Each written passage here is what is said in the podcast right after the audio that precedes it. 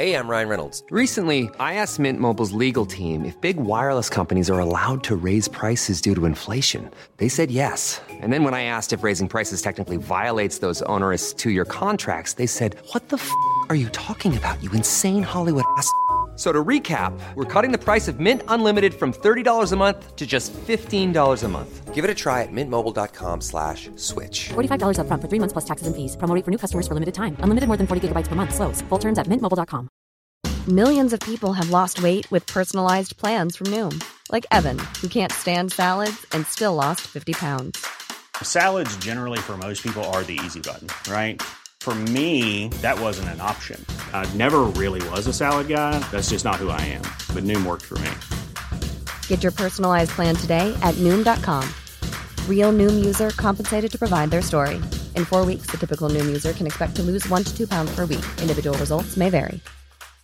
This is Paige, the co-host of Giggly Squad, and I want to tell you about a company that I've been loving, Olive and June. Olive and June gives you everything that you need for a salon quality manicure in one box. And if you break it down, it really comes out to $2 a manicure, which is absolutely insane. It's also so easy to get salon worthy nails at home with Olive and June. The difference between how your nails used to look when you did them yourself and now with the Manny system is a complete game changer. The best thing about Olive and June too is it's a quick dry. Dries in about one minute, lasts for five days, and full coverage in up to one to two coats. Visit oliveandjune.com slash perfectmanny20 for 20% off your first system. That's oliveandjune.com slash perfectmanny20 for 20% off your first system.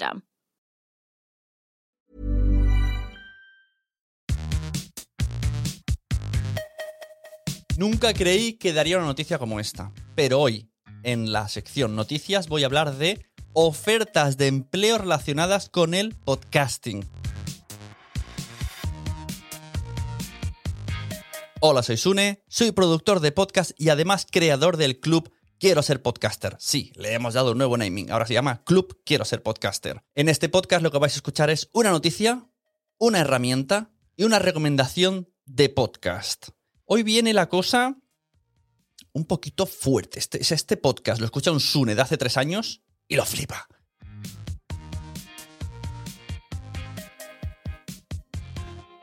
Desde hace algún tiempo eh, a hoy hemos ido viendo cómo iban apareciendo ofertas de trabajo, ¿no? De, relacionadas con el mundo del podcast, que si Spotify buscaba no sé qué, antes de que aterrizase Podimo también buscaba personal. Eh, de hecho, por ejemplo, estuve a punto, digo a punto por, por darme a mi positivismo, de entrar en el equipo radioambulante cuando hicieron una oferta que buscaban un editor de podcast y de tres pruebas pasé dos pruebas, al final no llegué a cumplir la tercera, no sé los motivos, pero también fue una oferta de trabajo en la que era a full-time editor eh, para radio ambulante. Y esto cada vez es más común. Y eso que mm, no he indagado lo suficiente porque dentro de cada empresa ya están buscando a veces eh, especialistas en tema podcasting. Y los que no, recordad que podéis subcontratar a Sune, sunepod.com, ¿vale? No hace falta que busquéis esa oferta de trabajo la subcontratáis y solo pagáis por los eh, trabajos realizados, ¿eh? La cuñica. ¡Quitiling! Gracias por ese sonido. Hoy lo que voy a hablar son tres ofertas de trabajo, ahora mismo no sé si están ya cumplidas o no, pero más de ilusión decirlas, que coincidieron en la misma semana y como me pareció tan abrumador, tres ofertas de trabajo relacionadas con el podcasting, digo, esto se merece una noticia, se merece destacar y que empiece a ser sección. Y cualquier oferta de trabajo que encontráis relacionada con el podcast, me la pasáis y yo aquí la voy a ir diciendo. O sea, me parece como un nuevo servicio de Nación Podcaster ideal. O sea, que cualquier persona que escuche esto, además de estar informado, se entere de ofertas de trabajo. Eso sí, tendrá una semana de, de, tiempo, ¿no? Porque esto sale los lunes. Primera noticia. La productora Adon de Media decía el 26 de marzo. Buscamos un senior podcast producer con experiencia para la posición remoto de productor o productora mayor de podcast, una persona creativa que sueña en sonido. Y te dejaban un enlace. Dirás, Sune, ¿por qué no has participado? Bueno, primero porque lo de a tiempo completo no me encaja y lo de que se necesita inglés tampoco. Otra oferta que vimos también, en muchas de estas se precisa el idioma inglés. Importante. Storytel, la plataforma de audiolibros, también buscaba un SO publisher para nuestros contenidos originales exclusivos. Esto es un anuncio de LinkedIn. Lo voy a poner todos en, en las notas del programa, por si acaso. Las necesitáis y podéis acceder. Serás parte clave en la estrategia y en la puesta en marcha de nuestro contenido original para desarrollar la mejor oferta para el usuario de audio de hoy en día. Este trabajo será llevado a cabo en coordinación con socios internacionales. Y además, añado, recordemos que acaba de hacer un pacto con Spotify, así que supongo que también tiene bastante que ver. Y em, Podimo también reclamaba buscar nuevo eh, Head of Round para su oficina en Madrid, ¿vale? Jefe de contenido. Así que van a instalarse en Madrid. Si estáis en Madrid, pues Podimo está buscando gente. Pues ahí tenéis. Oferta de trabajo de Adonde Media. Oferta de trabajo de Podimo. Oferta de trabajo de Storytel. Flipa, flipa, flipa, que decía él. Lo flipo mucho.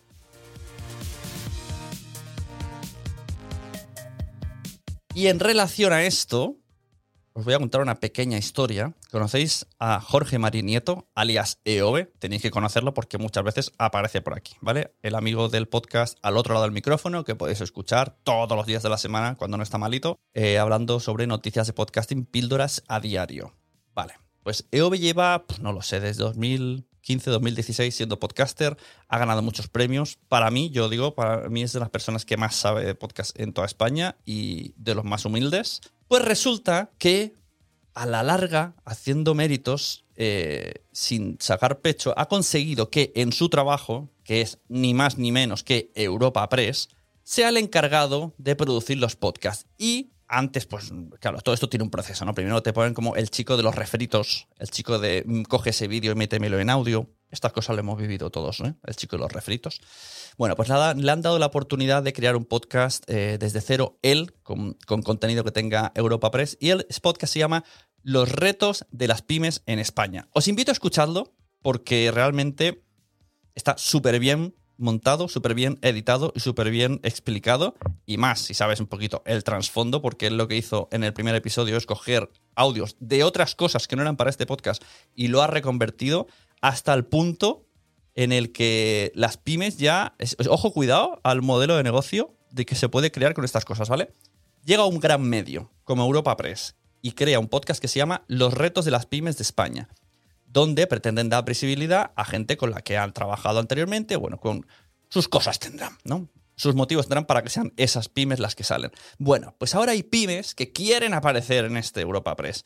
Y esto sería un contenido patrocinado excelente. O sea, qué manera más original de hacer publicidad de tu pyme que entrando en Europa Press y que ellos te hagan su podcast y que suene de esa maravilla en plan document- documental metraje. Yo, mira, me quito sombrero para EOB, lo que ha conseguido y lo que va a conseguir, porque además está súper bien hecho y es un trabajazo y hay que reconocérselo. Mis aplausos, sin efectos, a mano, a EOB.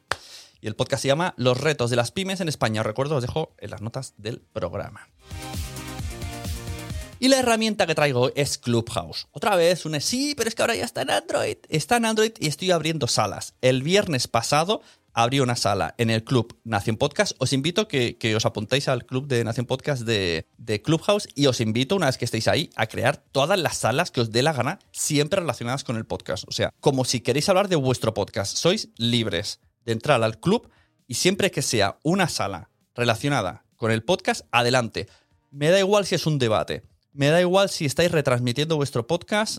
eh, siempre que lo, importante es ponerlo del título, ¿vale? Y también, muy importante, ¿se pueden grabar salas? Sí, se pueden grabar salas. En la aplicación no deja de por sí, pero si tenéis maquinaria, cables, la Rodecaster, un cablecito, un tal, técnicamente es posible. Y luego he indagado en las, como yo estoy haciendo esto, ¿no? El otro día, por ejemplo, hicimos la charla, que puedes escucharla en este feed, en el episodio anterior, grabé una, un debate con varias personas re- relacionado con el tema de si los famosos están estropeando el podcasting.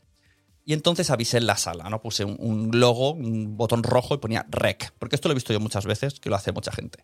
Y no tenía claro si esto se podía hacer de si indicas que estás grabando, ya está bien legalmente. Bueno, pues miren las reglas y efectivamente hay un apartado por ahí que dice que si todas las personas de la sala eh, están aceptan que la sala se está grabando, tú puedes grabarla, pero ya hay con tus, con tus cosas técnicas.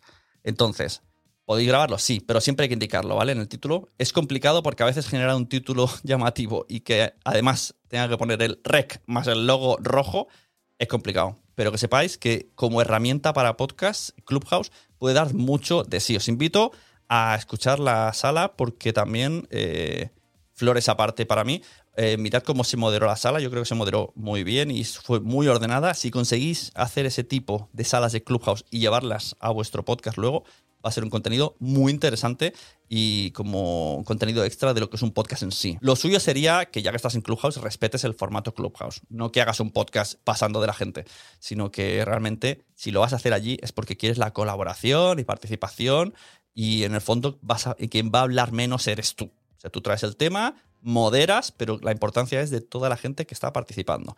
Así que os invito a escuchar el episodio anterior los que no tenéis Clubhouse y los que tenéis, os apuntáis y os apuntáis al club para que os lleguen todas las notificaciones. Yo voy a intentar, no me atrevo a decir si todos los viernes, porque no es verdad, a veces no puedo, por, o porque no hay temas, o porque no hay tiempo, o porque tengo trabajo, pero voy a intentar que todos mis, mis debates sean los viernes entre las 3, o sea, que empiecen entre las 3 y las 4 de la tarde hora española. Además es una hora muy buena porque en, en Latinoamérica suele ser por la mañana, 9 de la mañana, 10 de la mañana, entonces puedo pillar a mucha gente de todos los países.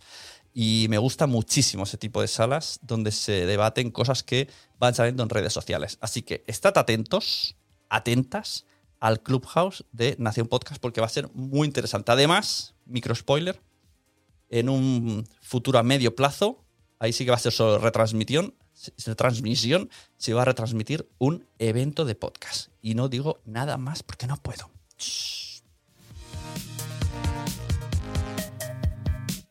Y por último, agradecer a todas las personas que estáis aquí siempre. Compartid. Hice el otro día un post eh, sobre cómo podéis ayudar a vuestro podcast. Y mirad, lo voy a decir aquí. ¿Cómo podéis ayudar a vuestro podcast? Ya no favorito, porque tampoco es eso, ¿no? Pero unos podcasts que te guste, como este. Pues, lo que podéis hacer, compartidlo en Twitter, el enlace. Enviádselo a alguien que le interese algo de lo que he dicho. O los podcasts que estáis escuchando haced una captura de pantalla, ponedla en stories y etiquetadme y yo os retuiteo. Y además de, eh, pues eso, deja puntuaciones allá donde estén, corazoncitos, cinco estrellas, reseñas. Porque una de las cosas más difíciles del podcasting es darse a conocer y crecer. Y nosotros, pues al final, sí que es verdad que es un poco donde más fallamos. Nosotros nos gusta crear contenido, hacer el podcast, disfrutamos mucho, pero luego la parte del marketing, pues yo reconozco, cojeamos muchísimo. Y yo el primero. Entonces necesitamos mucho de la ayuda de los oyentes. Y sí que os invito que cada vez que escuchéis un episodio del que sea, pues lo digáis. Estoy escuchando esto, captura de pantalla y a redes sociales. Es así de sencillo, que la, que la gente se acostumbre a ver esos programas y a ver, o a coméntalo, haz un hilo en Twitter, eh, crea un post en base a algo, has escuchado un podcast y al principio pon la fuente. Mira, en este podcast sacaron este tema y voy a hablar, voy a extenderme sobre mi opinión. Es más, de ahí puede salirte incluso una colaboración en otro podcast o que lean tu post, puede haber unas sinergias muy buenas. Así que, después de toda esta mega explicación que no tenía pensada, pues dejamos aquí el episodio. Ya sabéis, todo el mundo le gustan los podcasts, pero todavía no lo saben. Y repito lo que he dicho al principio. Eh, he rebautizado a la web Quiero ser podcaster, aunque sigue siendo quiero ser podcaster.com. Ahora es Club Quiero ser podcaster. Y os invito a escuchar la última reunión webinar con los alumnos que tuvimos, que vino de invitado Alberto Rey, y fue una verdadera maravilla. O sea, mira, vamos a hacer una cosa.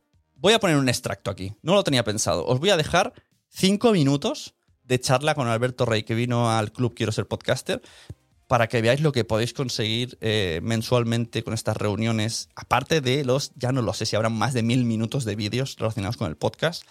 Uníos al club Quiero ser podcaster, porque no os vais a arrepentir. Y nos vemos la semana que viene, como mínimo, con las noticias y si de repente saco una entrevista o lo que sea, pues surprise. Pero esto no lo sé ni yo.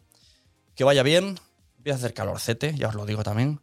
Eh, buenos días, web podcasting. Y nos vemos en las redes y los podcasts. Compartid todo lo que escucháis.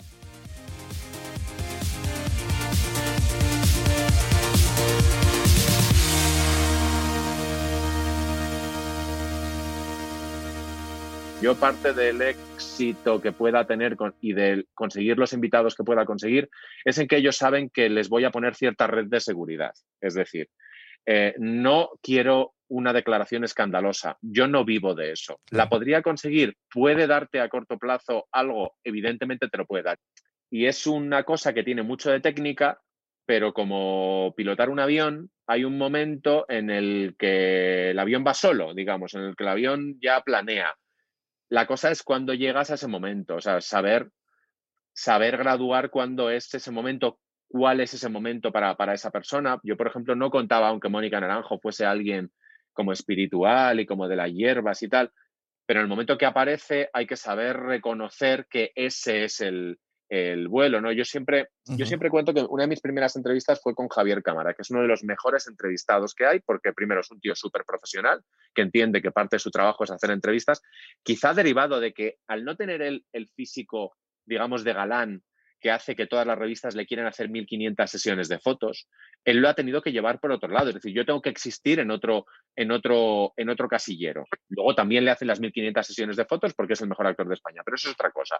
El caso es que él entiende esta otra parte del negocio y además se lleva bien con los, con los periodistas, le divierte. Pero yo, por ejemplo, todo mi guion, porque hay que hablar de guiones, hay que tener un guion preparado, eh, no sé por qué se me ocurrió a mí que como él cuenta mucho lo de que es de La Rioja, eh, toda la entrevista acabaría por hay que viene el pueblo, que viene el pueblo, que viene el pueblo, volvámonos al pueblo. También yo me había leído un libro de estos que se publican últimamente mucho, de estas locas que, se, que, que pierden los papeles porque Madrid y Barcelona les agobian y dicen yo al pueblo. Entonces yo creía que me iba que me iba a tirar por el mismo sitio. Y sin embargo, tiró por el sitio contrario. Y por el sitio contrario de una manera Ajá. que si, le- si escucháis la entrevista es la que es. A ver, yo era el niño gordo maricón del pueblo. Yo ahí no voy a volver. Me encanta volver a mi madre, me encanta volver a mi pueblo, pero yo no le voy a dar el gusto al hijo de la alcalza que había entonces de que ponga mi nombre en una biblioteca. A ti el pueblo te la pela, a ti te gusta haber, sali- haber salido del, del pueblo, lo consideras un triunfo. Eso hay que verlo en el momento. Dejamos esta reflexión. Eh, Ahí queda. Y liberamos a Alberto, que seguro que se va a hacer footing o... Eh, no, tío, yo soy, soy lo peor. Yoga, hijo, yoga. Yoga, bueno. Yo soy esa ya haces persona. ya haces más que yo, ya haces más que yo. Yo soy esa persona. Sí, sí. A mí, lo, a mí todo lo que me manden las revistas. Mi- cero personalidad. ¿Te ha gustado este episodio? Pues vuelve al siguiente a por más. Y si te has quedado con muchas ganas, entra en nuestro premium. Quiero ser podcaster.com barra premium. Ahí tienes un montón de episodios más, además sin cortes y muchísimas cosas más extras.